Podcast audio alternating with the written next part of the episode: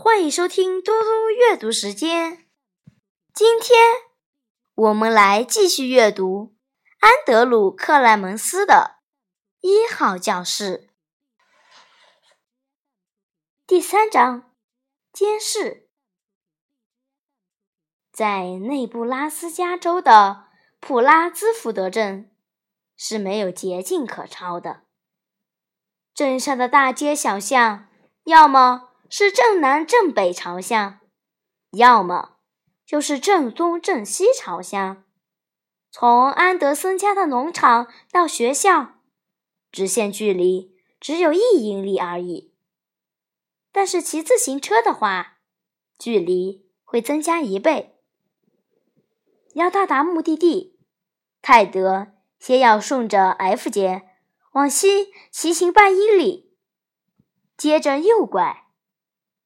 沿大街骑行一英里，再左转上到七号县级公路，之后出镇子，往七号县级公路与二号公路的交叉口前进。不过这点距离可难不倒泰德，而且这天风和日丽，在大草原上，三英里路程并不算漫长。另外，泰德。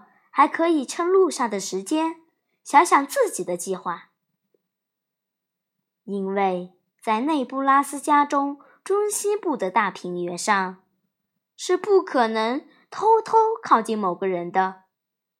这里的地势较为平坦，虽然有些小山丘，但没有什么东西能将骑自行车的小孩遮挡一两分钟。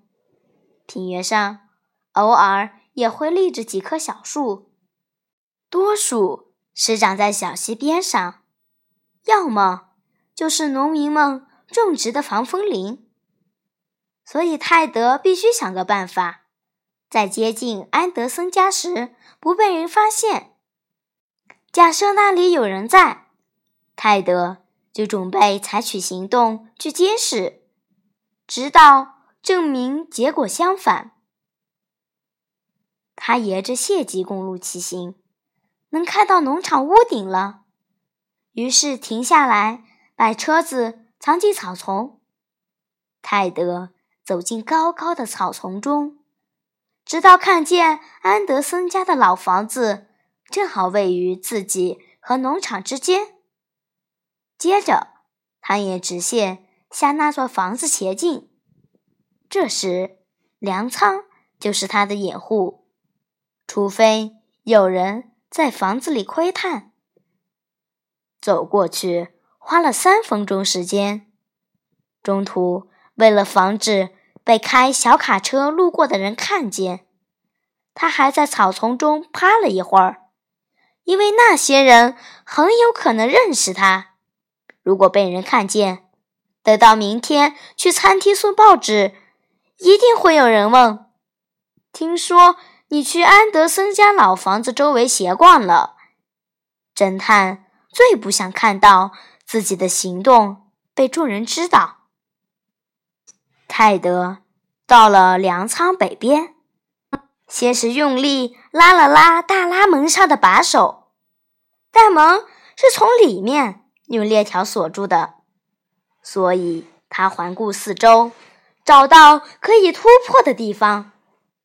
有两块宽木板，因为风吹日晒而收缩了，这样他就可以把手指从裂缝处伸进去。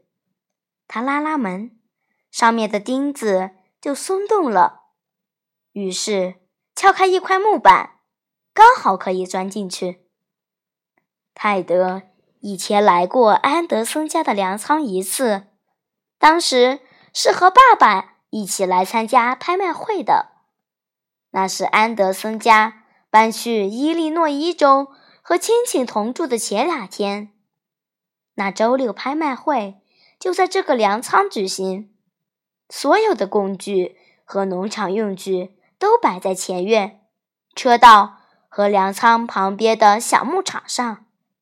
出售的有家具，数量很多，还有一架。直立式旧钢琴。安德森先生当时表现得很勇敢，甚至还走到泰德爸爸旁边说了会儿话，开了开玩笑，就和往常一样。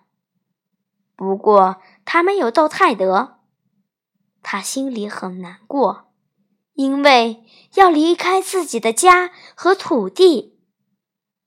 安德森太太则低着眉眼，嘴唇紧紧抿着。拿出一箱又一箱的瓶瓶罐罐，还有各种不再需要的厨房用品。曼迪·安德森当时在念四年级，泰德那天还笑着和他打了招呼。曼迪冲泰德做了个鬼脸，就跑回了屋子。那些都已经是两年多以前的事情了。但泰德却一幕幕都记得那样清楚。他还记得，在那个晴朗的十月上午，当拍卖官一次次敲响小木锤子时，他对自己发了个誓：这种事绝对不能发生在我们家的农场，绝对不能。泰德。走到粮仓最南部，他需要仔细观察一下那座房屋。但这一面宽大的双开门也从里面锁住了，哪里都找不到空洞或裂缝。门左边的小储藏室有个窗户，但从外面有夹板盖住了。泰德退后十步向上看。二楼的干草棚大门上有个很大的缺口，有几级梯子的横道用钉子钉起来，可以通往那里。于是，三十秒钟之后，泰德就爬上了二楼，眯着一只眼从裂缝中查看是否有人活动。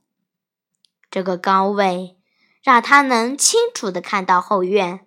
厨房门和房屋的整个北面部分。泰德想着妈妈那柄观察鸟类的小双筒望远镜在就好了，那样他就可以观察庭院，看看后门廊那里是不是有脚印什么的。他看到有些高草有被踩过的痕迹，但也可能是鹿或者是兔子。走廊门看上去还用木板围得严严实实，目力所及的一楼的所有窗户也都是如此，似乎没有被破坏的痕迹，也看不出哪里不正常，没有明显的疑点，也没有最近有人来访的迹象。泰德不着急，高明的侦探。总是很有耐心。下午四点之前，他必须赶回家干活。但现在离回家前还有将近三十分钟呢，所以他拖出半捆干草，放到观察的位置，好让自己舒服点儿。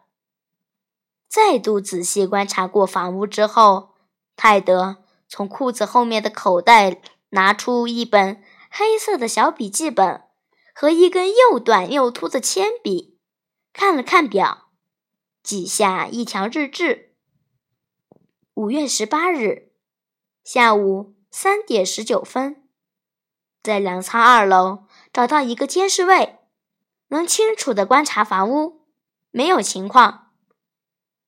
十分钟过去了，这时泰德似乎听到房屋那边。传来扑通一声响，但有可能是从下面的粮仓发出的，也有可能是那块松动的木板被下午的风吹得撞响了。又过了五分钟，泰德想悄悄溜到房屋那边去，他想到处转转，检查每一扇窗户，查看草丛里的脚印，把耳朵。贴到墙上，听听里面的动静。这都是侦探该做的工作，但他只能呆着不动。片刻之后，他又写下一条日志：下午三点四十一，没有观察到可疑情况，疑似听到一声可疑声音，没有明确线索。泰德把笔记本放回口袋，心想：不管早上看到的是谁，那个人可能早就走了。接着，他面对了事实：自己可能永远也不会知道那人是谁了。他甚至重新设想了一下，那张脸可能只是幻觉。他站起来，伸个懒腰，走到干草棚边缘，然后小心地顺着梯子返回粮仓的一楼地面。该回家了。上周家里刚出生了三头小牛，其中有两只还站不稳，不能到外面去吃草。它们被关在两间不同的牛棚里。由母牛妈妈带着，小牛由母牛照顾喂奶，但每天下午给母牛喂食加水、清洗牛棚，却是泰德的任务。那是他最喜欢干的活儿。小牛很害羞，也很笨拙，总是逗得泰德哈哈大笑。动物们也都喜欢他。爸爸知道这一点，因此才把这个差事交给泰德。他生来就有天赋，总能让动物们放松。泰德觉得自己能感知他们的想法，有点像聪明的侦探总能发现犯罪的心理一样。虽然跟最普通的骗术相比，刚出生的小牛要简单的多。泰德偷回到安德森家粮仓北门，在那里发现一节短短的铁管。在出去之前，他用铁管将松掉的那块木板上生锈的铁钉敲平整。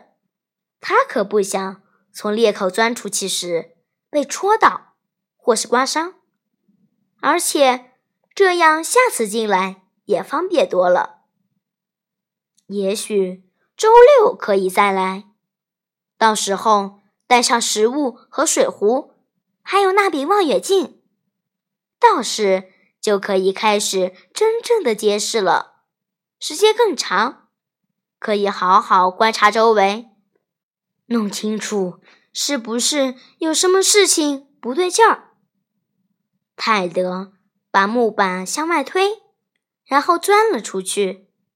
突然间，接触到下午的阳光，他的眼前不由得一黑，但还是清楚的看到了那个女孩，她就站在那里，背靠着粮仓墙壁，在等他。女孩个头不高，也没有拿着枪啊、刀啊、斧子啊之类的东西，但泰德的心还是狂跳不止。他眨眨眼，想要表现的勇敢一些，但女孩打量他的样子，就像是一只猫在打量一只靠得太近的狗。女孩鼻音很重，她说：“你会告发我们吗？”泰德突然哽住了，一时说不出话来。女孩从粮仓那边走过来。肩膀呈直角抵住泰德，他的拳头捏得紧紧的，眯斜着眼睛。怎么样啊？你会吗？你会去告密？因为他无法思考，也因为女孩看上去像是要出拳打他的样子，泰德此刻只能挑有用的说：“告告告密！不不不。”我不会告密的，发誓。泰德点点头，我发誓。心脏砰砰直跳，嘴巴干的像是晒干的麦秆。泰德一定是吓坏了，他也搞不清楚，怎么突然间就和一个怒气冲冲的女孩爆发了正面冲突呢？虽然是以侦探身份活动，但泰德还是吓得够呛。